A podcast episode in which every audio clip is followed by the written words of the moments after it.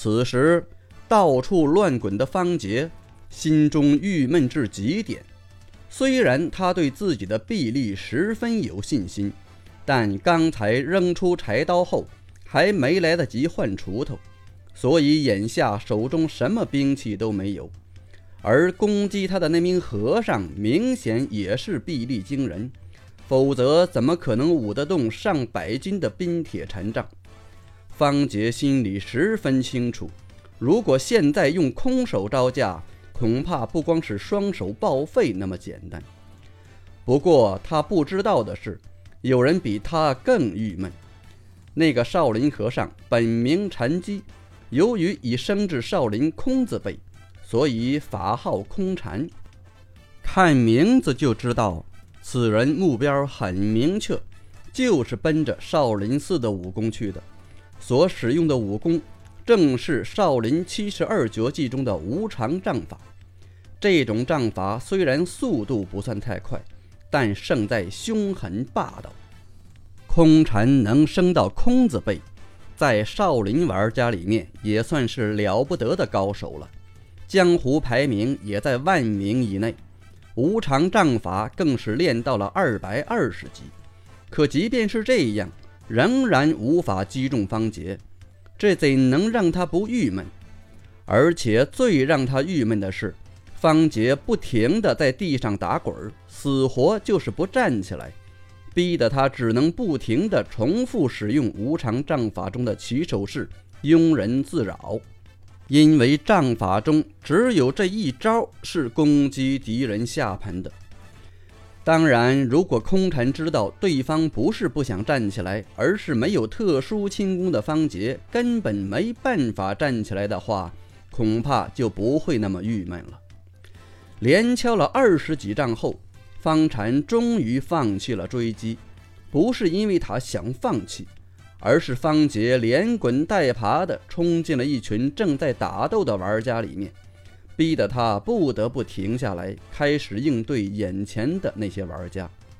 方杰连忙抓住这个机会站了起来，并且从乾坤戒里快速取出了一根锄头，正要找那名偷袭他的和尚报仇，眼前却晃出一个人来，还没看清对方的相貌。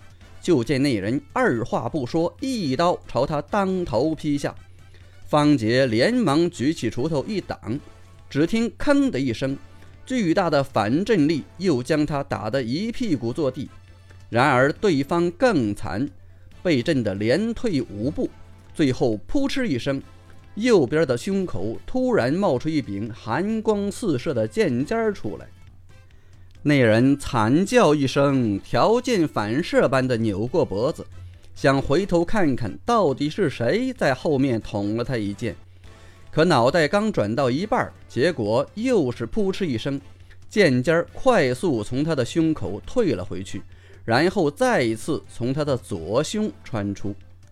那人似乎知道自己已命不久矣，停下了扭头的动作。不甘心地低头看了看那染着自己鲜血的剑尖儿，就在这时，剑尖儿再次不见，半秒钟不到，又从他的喉咙穿出。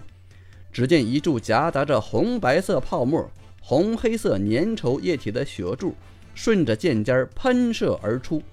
那人顿时双目圆睁，脑袋一扬，然后又迅速地耷落了下去，再也没有了声息。坐在地上，被各种异物鲜血喷得一脸的方杰，不由得瞪大了眼睛，呆在了当场。先前在杀人的时候，方杰的心情一直处在亢奋状态中，而且大部分都是从别人背后来一锄头，所以即使看到了一些血腥的场面，也一直没太往心里去。而如今被鲜血这么一喷，他这才发现。游戏竟然做得如此逼真，感觉脸上的鲜血不仅是热乎乎的，而且那些异物似乎还在蠕动，实在是恶心至极。然而，这还不是方杰发呆的真正原因。刚才那人被连捅三剑的时候，表情实在是太丰富了，特别是临死之前那种不甘心、愤怒、绝望的眼神。恐怕无论是现实中还是游戏中，方杰这辈子都忘不掉了。就在方杰发呆的同时，那人脖子上的长剑已经再次不见了踪影。由于没了支撑，那人就如同一堆烂泥一般滑了下去。而让人惊讶的是，尸体身后的凶手却是一个如花似玉的小姑娘，脸上微微带着笑意。似乎杀人这种事情给他带来了一丝快感。看到坐在地上发呆的方杰后，小姑娘只微微愣了愣神，便飞身上前一剑刺了过去。可就在长剑即将刺入对方眼睛的时候，却见方杰忽然脑袋一偏，躲了过去。小姑娘不由得讶异，正要提防对方反击，却发现对方居然嘴巴一张。趴在地上干呕了起来，小姑娘这才恍然大悟，搞了半天，这人刚才根本不是故意躲过自己的攻击，而是受不了血腥的场面。了然之下，小姑娘不由得莞尔，心想：这人真好笑，游戏都开放一年了，居然还接受不了这种场面。现在江湖上早已是腥风血雨，天天都有很多人在杀人，也有很多人被杀。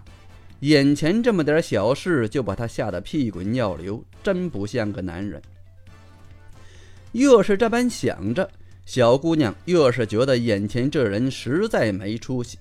而且看方杰又是一身布衣，手里还拿着个破锄头，本想一剑解决掉对方了事。但转念一想，觉得杀这种菜鸟实在没意思，不仅脏了自己的手，让其他人看笑话，而且一点成就感都没有。想到这里，小姑娘厌恶地瞟了方杰一眼后，转身杀向周围的其他人。可没走两步，就感到脑袋被人重重地敲了一下，接着一股热流顺着额头流下。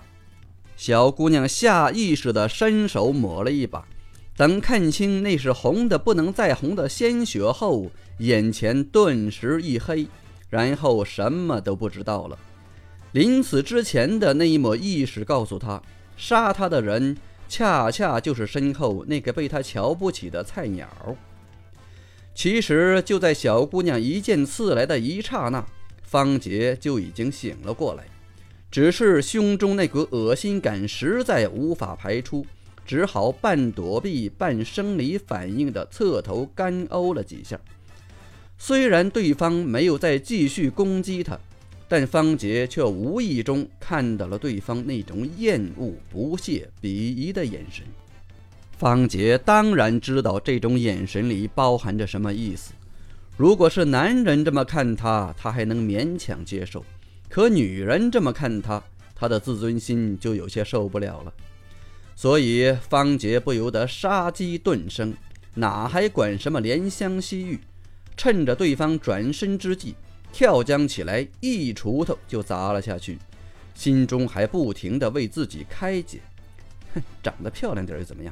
老子不是张无忌，你也不是周芷若，瞧不起老子的女人，通通杀掉。”就这么一小会儿时间。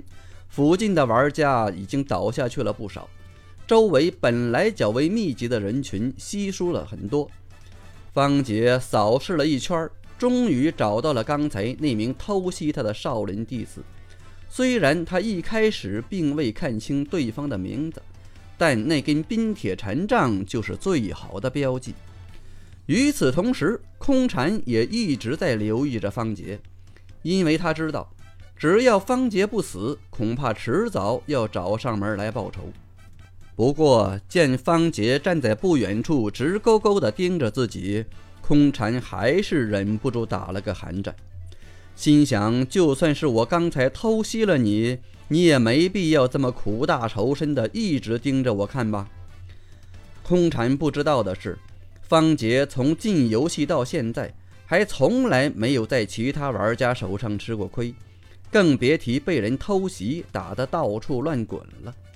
所以方杰这么记仇，自然有他的道理，只是空禅根本想不到罢了。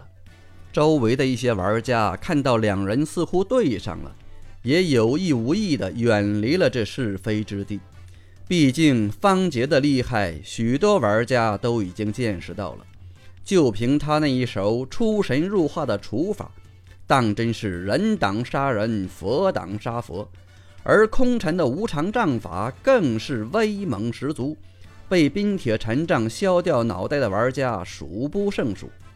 既然是两位高手对决，其他人自然不愿参与其中，因为傻子都知道，无论偷袭了哪一位，另外一位肯定不会放过自己。与其这样，还不如让两人斗个两败俱伤，再去捡便宜。既然此战难免，空禅倒也不再追杀其他玩家，而是将禅杖狠狠地一顿地，大声道。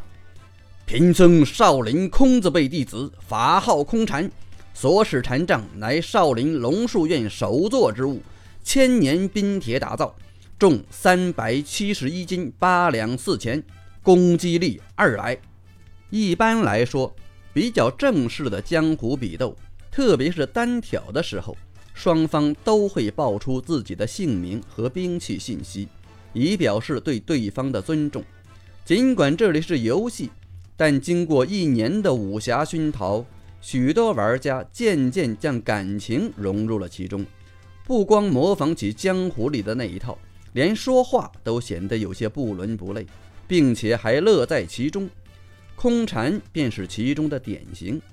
虽然毫无江湖经验的方杰不太懂这些个规矩，但也大致明白了其中的意义，不禁神色一凛，模仿空禅的样子。将锄头“康”的一声顿地，沉声道：“在下方杰，乃郭府一名小家丁，所使兵器乃是郭府铁锄，坚硬无比，天下无双，重重一两，攻击力一一点儿。”越说到后面，方杰越没底气，最后几近不闻。不过这话还是被空禅听到了。先是禁不住哈哈大笑了起来，可笑到一半，似乎想到了什么，神色不由得一变，一脸怒容的道：“岂有此理！阁下是瞧不起贫僧吗？居然拿这种话来挤兑我！看招！”话音未落，空禅将冰铁禅杖顶住自己的胸膛，一端指向方杰，一招心惊肉跳，大声叫喊着朝方杰冲了过来。